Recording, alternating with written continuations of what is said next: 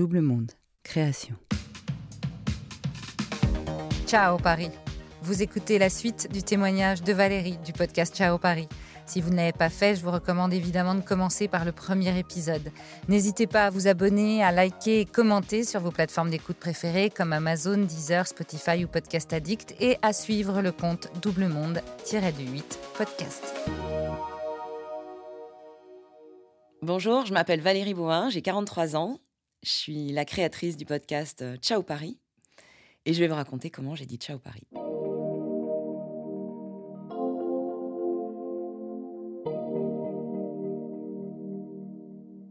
Donc, je suis arrêtée, je ne travaille plus, je suis en arrêt de travail, je ne travaille plus, je dors beaucoup, je fais beaucoup de couture, beaucoup de, beaucoup de brocantes, j'adore. Je rêve d'ouvrir, euh, tu vois, d'acheter une grande maison. Et euh, j'imagine que j'ai une pièce à côté, un local à côté de ma maison où je créerais une espèce de café brocante podcast, tu vois? Parce que déjà à ce moment-là, je me dis, oh, le podcast, ça fait très longtemps que j'écoute des podcasts. Dès les premiers podcasts natifs, Nouvelle École et compagnie, je plonge dedans et j'adore ça. C'est un média de, l'intime. J'ai l'impression qu'on me chuchote à l'oreille des trucs incroyables, d'assister à des conversations comme quand tu es au resto et tu surprends une conversation hyper intéressante entre deux personnes. C'est ça le podcast. Donc ça fait des années que, j'ai ça en tête. Et à ce moment-là, quand je suis arrêtée, je me dis, bah, je vais ouvrir ce café brocante, euh, j'enregistrerai euh, les vies de mes invités, euh, ceux qui veulent venir boire un café, lire un livre que j'aurais chiné, bah, ils pourront le faire. Enfin, j'ai une espèce de caverne d'Alibaba comme ça dans ma tête que je fantasme, mais qui, est probablement un truc que je ferai jamais, mais à l'époque c'est une image qui me fait du bien.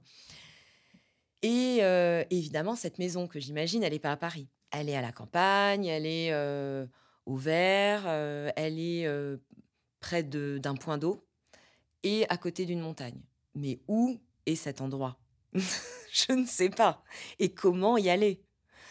Comment on fait pour quitter ce que j'ai connu la majorité de ma vie, puisque j'ai passé 18 ans en Corse, et après, euh, de 18 ans à 40 ans, bah, j'étais à Paris.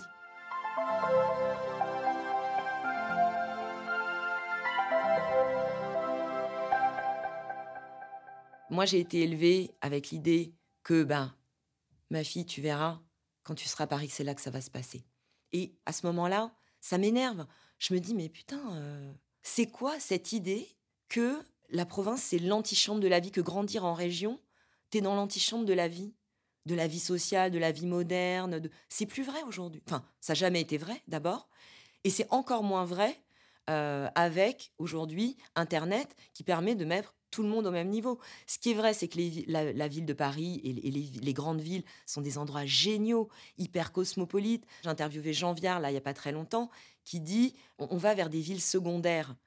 Et, moi, c'est ça, mon, modèle de rêve, mais j'ai pas encore trouvé euh, le, chemin. Et finalement, je suis un peu dans une impasse professionnelle, géographique, euh, et je me dis bon, on va, on va tenter. Donc on a un premier projet, on se dit on va partir à Montpellier. Puis finalement, le projet est abandonné. Plusieurs fois comme ça, on fait des tentatives, on, monte des projets, beaucoup dans notre tête. Hein, euh. mais si tu veux, on, est lancé, quoi. On se dit on, va le faire. Et en fait, il y a toujours un truc qui fait que ça fait péricliter le, projet et donc on s'en va pas, on reste là. Et ça commence à, ça commence à m'énerver aussi réflexe professionnel, j'appelle, je décroche mon téléphone, j'appelle plein de gens qui ont quitté Paris et je, leur demande de me raconter. Et ce que j'entends, c'est pas seulement des histoires de ras-le-bol de la ville, de, euh, c'est des histoires, euh, des histoires de rupture de, vie. À un moment, euh, qu'elles soient positives ou négatives, hein, mais j'entends des histoires de divorce, j'entends des histoires d'amour c'est des moments dans ta vie où il y a une rupture et un point qui fait que bah, tu as besoin de te réinventer, tu as besoin d'ouvrir un nouveau chapitre. Et pour ces personnes-là, c'est passé notamment par le changement géographique. Et moi, ça m'a beaucoup aidé à ce moment-là. D'abord, ça nourrit ma curiosité de l'âme humaine. Et en plus, ça m'aide dans mon projet de départ. Je sens que c'est quelque chose sur lequel je vais pouvoir m'appuyer. Et je me dis, mais c'est trop dommage de ne pas euh, partager ces, histoires de vie. Et donc là, on est en 2019. Moi, je suis arrêtée depuis un an. Je me reconstruis et je suis en capacité de me dire, OK, bon, bah, je, vais, je vais lancer ce projet, qui n'est pas un projet pro pour moi. C'est parce que je veux plus être journaliste. C'est pas un projet pro, c'est un, projet personnel et c'est une quête, quoi. Et donc, je jette un micro, puis je vais interviewer une première copine, et puis on parle de quelqu'un d'autre, puis... et je me dis, bah super, donc j'ai deux, deux et deux, trois épisodes dans la boîte, et je me dis, allez, je lance le podcast. Et donc, je me dis, bah, en janvier 2020, je lance le podcast. Puis finalement, je suis pas prête. Et donc, je me dis, bah, c'est pas grave, je le lance en mars. Sauf qu'en mars, on a eu un petit contretemps mondial, n'est-ce pas? Mars 2020. Je suis comme tout le monde, hein, un peu sidérée. Et c'est un peu étrange aussi pour moi parce qu'au moment où moi, je, me, je me réveille de ce burn-out, de ce qui était un peu long, hein, de cette, période de réparation dont j'ai eu besoin, de, reconstruction, euh, le monde s'endort. Et donc, il y a un truc un peu, une espèce de mouvement un peu contradictoire qui est un peu, un peu étonnant, mais en même temps, ça me permet aussi, justement, de garder cette envie de temps long. Là, je suis encore en. Je me remets le pied à l'étrier, et en même temps, j'ai aussi envie de ce temps long. Euh, je veux plus courir, je veux plus faire les choses en speed. Et finalement, cet arrêt qui a été le premier confinement, c'est une parenthèse euh, d'une certaine manière qui a des, qui a des aspects assez, doux. Parce qu'elle autorise aussi, elle me déculpabilise de voilà de ne pas être aussi rapide qu'avant, de pas être aussi au taquet qu'avant, aussi performante. Ça me déculpabilise un peu. Et donc en juin 2020, je lance ce, projet de podcast et qui a une résonance particulière, forcément, puisque il est lancé au moment où tout le monde est déconfiné et où plein de gens ont quitté Paris pendant les confinements. Ils reviennent, mais n'y reviennent pas vraiment, puisqu'il y en a beaucoup aussi qui prolongent. il y en a qui y reviennent, mais d'autres pas. Et ceux qui y reviennent se disent Ah merde, mais attends, pendant deux mois, j'ai vécu au vert et ça s'est bien passé et c'était génial. C'est là où ce que disait Jean Viard euh, sur l'idée des métropoles secondaires se, construit. Hein. c'est que euh, ça remet en perspective, il y a une inversion profonde qui se crée dans notre rapport à la ville et qui s'ancre. Il y a un champ des possibles qui s'ouvre. Et moi, au, fil des épisodes, euh, je me rends compte qu'il y a bah, les aventuriers, il y a ceux comme une entrepreneuse que j'ai interviewée, qui est la fondatrice de Live Mentor, qui, en gros, un jour été sur, je schématise, hein, parce que c'était pas tout à fait comme ça, mais elle a été un jour sur euh, Google Maps, euh, parce qu'ils avaient choisi X pour plein de raisons euh, qui étaient les leurs. Elle, a regardé Google Maps en se disant, ah ben tiens, est-ce que ça a l'air bien? Ouais, ça a l'air bien, allez, on y va. Et ceux qui, voilà, ont besoin de plus de sécurité et et donc voilà, tu as les aventuriers et puis tu as les prudents, tu vois. Et moi, clairement, je fais partie des prudents, mais évidemment, comme je fais partie des prudents, ben, je vais interviewer beaucoup d'aventuriers. Ce projet, il nourrit vraiment mon envie. Je, construis aussi, je comprends ce qui me retient. Je... Mais moi, je suis très cérébrale. Je réfléchis avant d'agir. Mon mec, lui, c'est un mec d'action. Hein. c'est un sportif, euh, un ancien sportif de haut niveau. Et à un moment, il me dit Bon, on va y aller là. Ah, je dis Oui, mais attends, parce que et puis en janvier 2021, ma sœur, dont je suis très proche, on se voit tous les week-ends, elle habite à 20 minutes de chez moi, on est, moi je suis moitié italienne, euh, j'ai grandi en Corse, donc autant te dire que voilà, on est, on est, on a un fonctionnement clanique, euh, on est très très proche. Et ma sœur, en janvier 2021, me dit Valérie, dans six mois, je suis à Toulouse. Ah bon, d'accord. Bah écoute, euh, bon bah je vais aller voir Toulouse alors.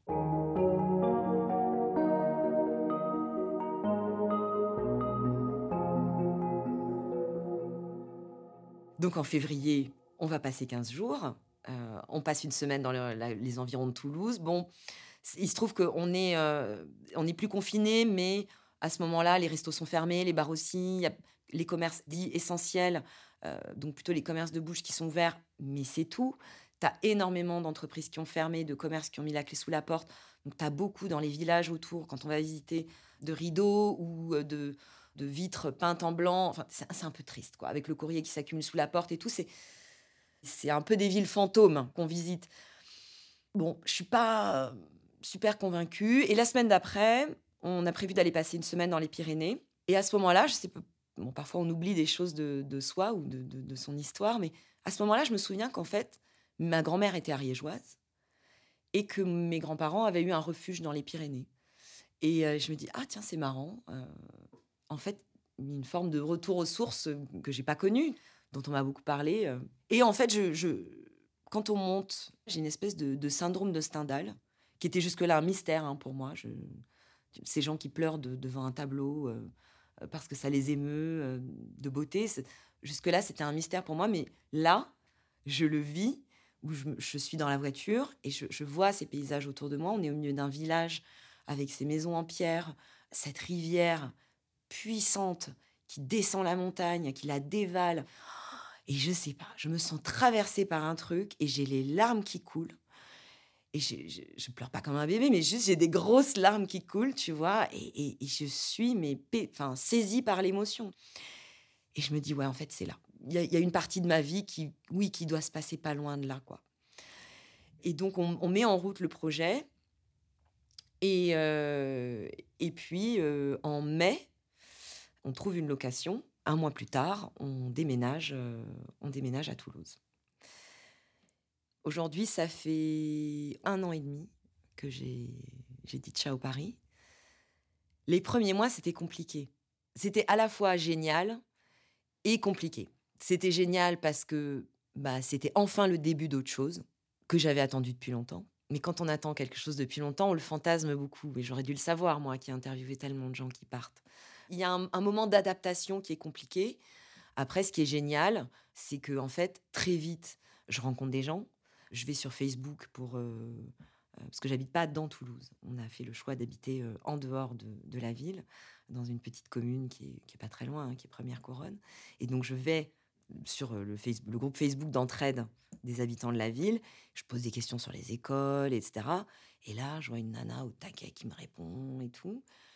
Et puis donc, on, se parle en MP. Et en fait, très vite, je comprends que cette nana, euh, qui s'appelle Vanessa, elle est aussi à Paris et qu'elle aussi va déménager en même temps que moi dans cette commune. Donc, on s'est jamais vu, hein, mais tu vois, on se parle, on se tient au courant, etc. Il se trouve que en fait, nos enfants sont dans la même école. Et non seulement ils sont dans la même école, mais ils sont dans la même classe. Hasard. Et en fait, ça match euh, tout de suite. On s'entend très très bien. Et, euh, et, donc, bah voilà, ça fait une première pote. J'ai aussi mes cousins et mes cousines qui sont sur place, la marraine de ma fille. Et, donc, c'est vrai que cette vie sur place, bah, c'est assez génial d'être dans cette phase où tu, tu reconstruis des choses, des relations, des nouvelles habitudes, parce que naïvement, encore une fois, c'est toujours les cordonniers les plus mal chaussés. Moi qui fais tellement d'interviews de gens qui ont quitté Paris, j'aurais dû savoir que ça se passe pas comme ça. C'est-à-dire que tu déménages pas ta maison et ton mode de vie en disant bon bah je fais déjà ça euh, à Paris, je ferai ça là-bas. Non, le fait de bouger géographiquement, ça déplace ton centre de gravité, mais ça déplace aussi la manière dont tu vas regarder et dont tu vas aborder euh, tout ce qui compose ta vie. C'est tous ces petits mouvements-là qui se mettent en place euh, les premiers mois. On cherche, on, est dans la découverte. Donc, alors peut-être que pour moi c'était facile parce que j'étais indépendante du coup et que je pouvais déplacer mon travail. Je pense que c'est aussi possible pour d'autres. Ce que je veux dire, c'est que c'est possible à partir du moment où on en a envie et, où on imagine que c'est possible en fait. On y croit je pense que pour certaines personnes, c'est valable pour moi notamment, la crise de la quarantaine, elle est liée aussi au syndrome de la bonne élève. Pas de la petite fille bien élevée, de la petite fille sage, mais il y a un côté comme ça. Ce qui est plus vrai aujourd'hui, j'ai interviewé ce matin euh, une fille qui a dit ciao Paris et qui, a 34 ans, mais j'en ai interviewé aussi pas mal d'autres, des trentenaires. Ils sont pas du tout dans cette problématique-là. Eux, ils ont dit fuck à tout ça euh, bien avant euh, les 40 ans. Et ils ont gagné mais des années de vie, putain. C'est génial. Ils ont une liberté. La personne que j'ai interviewée ce matin, Hélène, elle avait 29 ans, elle était juriste, elle sentait que c'était pas pour elle, elle a quitté ce job-là, et, elle, disait, moi je me suis connectée à mon cœur. Et si ça se sert, c'est pas bon. Si ça s'ouvre, c'est que c'est bon et j'y vais. Et c'est ça son curseur. Elle a établi que ce serait son curseur bien avant d'avoir 30 ans. T'imagines le nombre d'années que tu gagnes? Et donc, moi, il a fallu que j'attende, que je, moi, je me suis accrochée ça n'allait pas, ça n'était pas cohérent, etc. Mais j'ai pas voulu voir, ou j'ai pas, euh, euh, je sais pas, je sais pas à quoi ça tient. Mais bon, je dis que c'est le syndrome de la bonne élève, peut-être c'est ça, peut-être c'est autre chose. En tout cas, il m'a fallu un burn-out bien costaud pour me sentir plus libre. Et, pour moi, la quarantaine, c'est ça. Hein. La quarantaine, c'est des rides en plus, mais c'est surtout une bonne dose de liberté en plus. Vous venez d'écouter 40. Ce podcast est produit par Double Monde Création. Merci à Adrien Stiefel pour le montage, à Sébastien Ossona pour la musique. Réalisation et narration, Marjorie Murphy. N'hésitez pas à vous abonner sur votre application de podcast préférée, Amazon, Deezer, Podcast Addict, Spotify et bien d'autres, et à nous laisser des étoiles et des commentaires quand cela est possible, et surtout à nous raconter vos 40. À vous. Faites-nous un signe sur notre Instagram, double monde-du-8 podcast pour témoigner. On est impatient de vous tendre le micro pour nous raconter votre bascule.